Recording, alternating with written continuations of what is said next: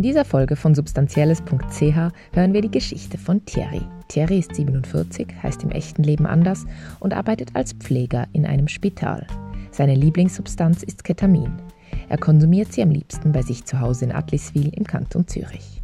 Es beschäftigt ihn, dass er diese wichtige Seite von sich vor seinen Kindern verheimlichen muss. Seine Geschichte wurde aufgezeichnet von Elle, gesprochen wird sie von Kai Hochhäusler.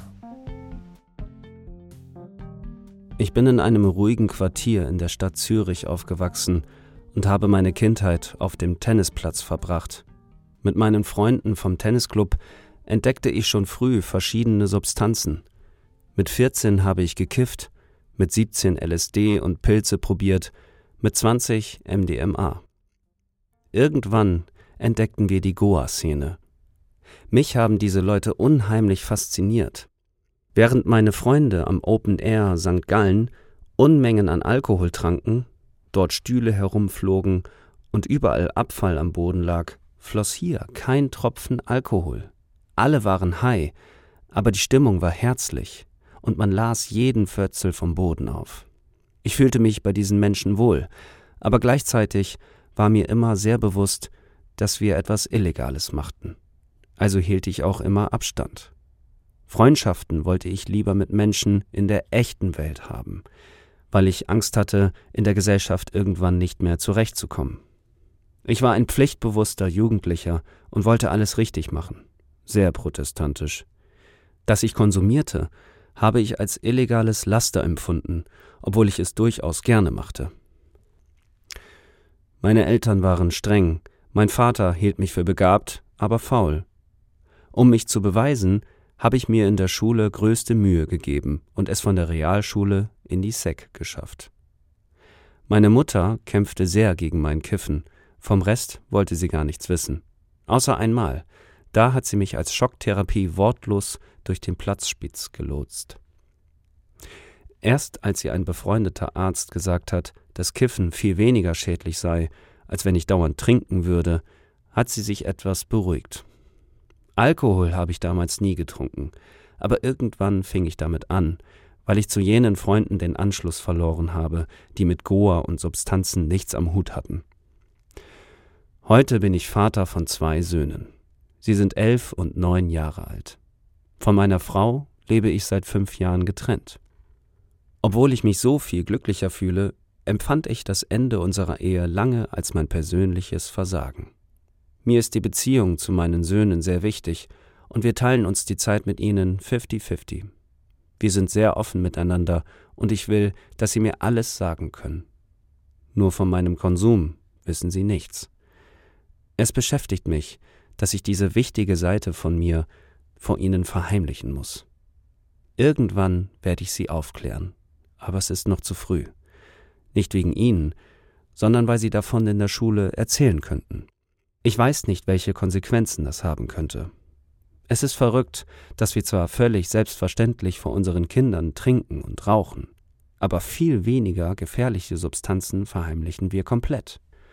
Gegenüber allen anderen bin ich aber absolut transparent. Ich habe schon lange damit aufgehört, mich gegenüber irgendwem zu verstellen. Ich möchte überall so sein, wie ich bin. Wenn wir über unser Wochenende sprechen, erzähle ich darum auch im Spital davon, wenn ich konsumiert habe. Ich bin in unserer Abteilung der einzige Konsument. Die anderen machen manchmal Sprüche, andere sind interessiert und finden es spannend. Ich sage ihnen immer, ihr verschreibt so viel Chemie, warum soll das anders sein? Meine Substanzen bekämpfen Ursachen, eure jedoch nur Symptome. Einem unserer Oberärzte habe ich im Frühling ein Fläschchen mit zwei Tropfen LSD mitgebracht. Er meinte, das wäre das Einzige, das er vielleicht einmal probieren würde. Ich weiß nicht, ob er es genommen hat. Ich glaube eher nicht, dass er sich das traut. Substanzen waren in meinem ganzen Leben wichtig. Ich konsumiere gerne an Partys, weil es Spaß macht, aber ich interessiere mich auch für deren therapeutisches Potenzial. Mir ist klar, dass Substanzen keine Therapie ersetzen können. Nach der Trennung von meiner Frau ging ich jahrelang einmal pro Woche in eine Psychotherapie. Ich wollte endlich die Themen aus meiner Kindheit aufarbeiten. Für diese systematische Auseinandersetzung brauchte ich einen Therapeuten. Andererseits haben mich Substanzen in meiner Persönlichkeitsentwicklung ebenso weitergebracht. Meine Lieblingssubstanz ist diesbezüglich Ketamin. In kleiner Dosis ist Ketamin an Partys eine lustige Sache, aber hochdosiert ist es eine ganz andere Geschichte. Es wird ja schon lange therapeutisch angewendet, darf aber erst verschrieben werden, wenn alle anderen Psychopharmaka erfolglos waren. Zuerst soll schließlich die Pharmaindustrie ihr Geld verdienen können. Ich finde das skandalös, vor allem weil die Ketamintherapie großen Erfolg hat. Ich experimentiere gerne mit hohen Dosen, nehme durchaus auch mal 200 Milligramm.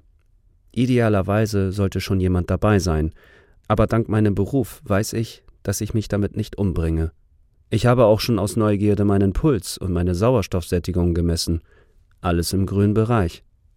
Eines meiner intensivsten Ketaminerlebnisse war eine Wiedergeburt. Ich spürte einen inneren Drang, alles loszulassen. Zuerst alles Materielle, dann meine Schuldgefühle, dann meine Eltern und meine Freunde. Ich befand mich in einem Trichter, an dessen Ende ich ein helles Licht sah, das mich magnetisch anzog das klassische Licht am Ende des Tunnels. Ganz am Schluss musste ich auch meine Kinder loslassen. Ich weinte und sehnte mich gleichzeitig nach dieser grenzenlosen Freiheit. Als alles weg war, stellte sich eine unbeschreibliche Glückseligkeit ein. Ich fühlte mich wie im Nirvana. Diese riesige Freiheit spürte ich sicher noch ein Jahr lang in mir. Das halte richtig lange nach. Mit DMT erlebte ich ähnlich intensive Dinge. Ich hatte mit zwei Freunden einen Schamanen organisiert, der uns in eine Berghütte ins Bündnerland begleitete. Ich nahm es dreimal, und dreimal konnte ich mit einem göttlichen Wesen sprechen, das mich zwar freundlich empfing, aber mir auch zu verstehen gab, dass es auf der Erde für mich noch viel zu tun gab. Ich solle nicht allzu oft herkommen, sagte es. Hierher käme ich erst später. Und andere Substanzen? Kokain ist gar nicht mein Ding. Jeder fühlt sich stark und schaut nur noch für sich. Es wundert mich nicht, dass Koks und Alkohol in der kapitalistischen Gesellschaft weit verbreitet sind. Wären Psychedelika gesellschaftstauglich, hätten wir eine gutmütige und naturverbundene Welt. Niedrig dosiertes LSD kombiniere ich im Ausgang oft mit MDMA oder Ketamin.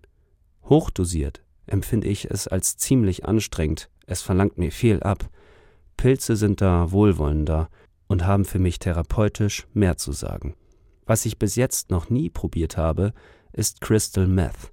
Das werde ich wohl auch nie probieren.